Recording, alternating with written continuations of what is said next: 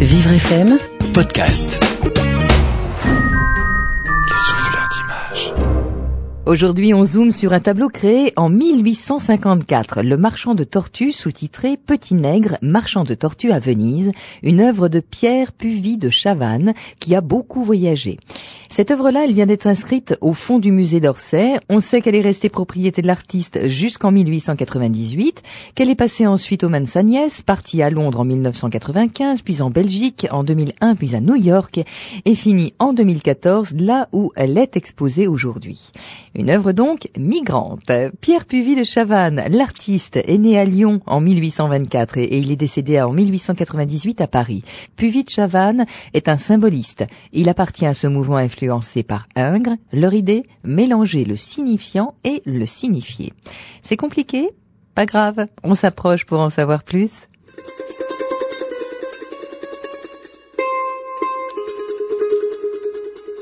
Voilà une huile sur toile d'une hauteur de 89 cm sur une largeur de 118 cm. Nous sommes en extérieur au bord d'un canal de Venise, reconnaissable à un ponton qui enjambe le dit canal au loin du tableau dans la perspective proposée. Il fait jour, le ciel est clair, les personnages habillés légèrement. L'eau du canal est bleue. Une gondole est accostée du côté où se trouvent tous les protagonistes que je vais vous situer. Sur la rive opposée, point de quai pour y marcher. Partons du haut, soit du fond du tableau, là où se situe le ponton.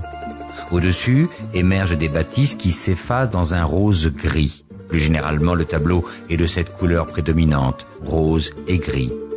À la hauteur de la gondole, une femme de dos qui porte une barre sur son épaule gauche aux extrémités de laquelle est accroché de part et d'autre un seau. Elle est vêtue d'une jupe bleue, d'un gilet ocre, d'une chemise blanche.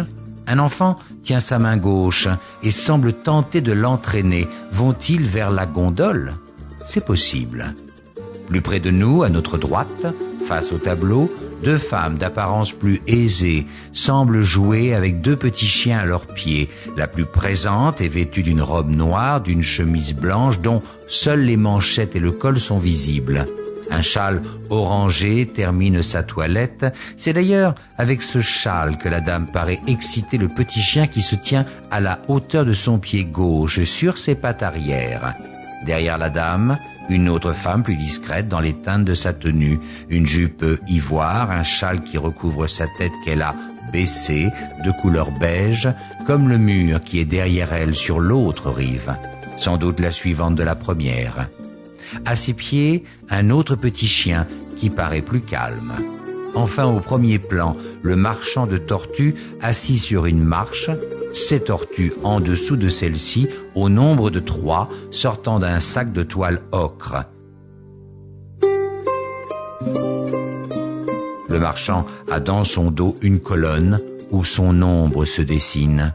Il est jeune, de peau colorée, aux cheveux bruns, apparemment crépus. Son épaule droite qui s'appuie sur le parapet est, comme toute la partie droite du buste, dénudée. En revanche, la partie gauche est, elle, recouverte d'un tissu couleur ivoire jusqu'à quasi son nombril, puis coulant jusqu'à sa hanche droite. Et ce, au-dessus d'un pantalon de couleur ardoise. Pieds nus, il est assis, jambe droite repliée sur le sol, le pied se place sous la jambe gauche qui, elle, est simplement pliée à la hauteur du genou, servant d'appui à son bras gauche dont l'avant nous est visible. Une tortue sur le dos, pattes en l'air, est à son pied gauche. Son visage est tourné vers les deux dames au petit chien, sa bouche est ouverte.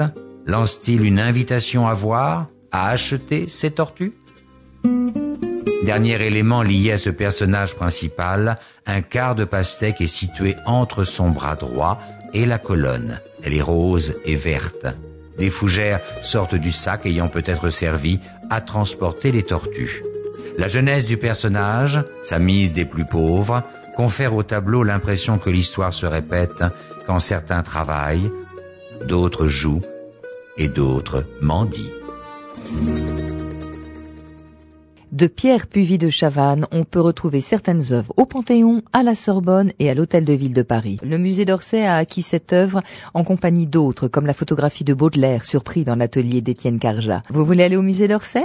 Eh bien écoutez, il y a un accès prioritaire et sans attente par le parvis, entrée C, 1 rue de la Légion d'honneur, dans le 7e arrondissement, à Paris. En métro, vous pouvez prendre la ligne 12 et descendre à la station Solferino. En RER, e la ligne C et la station d'Orsay.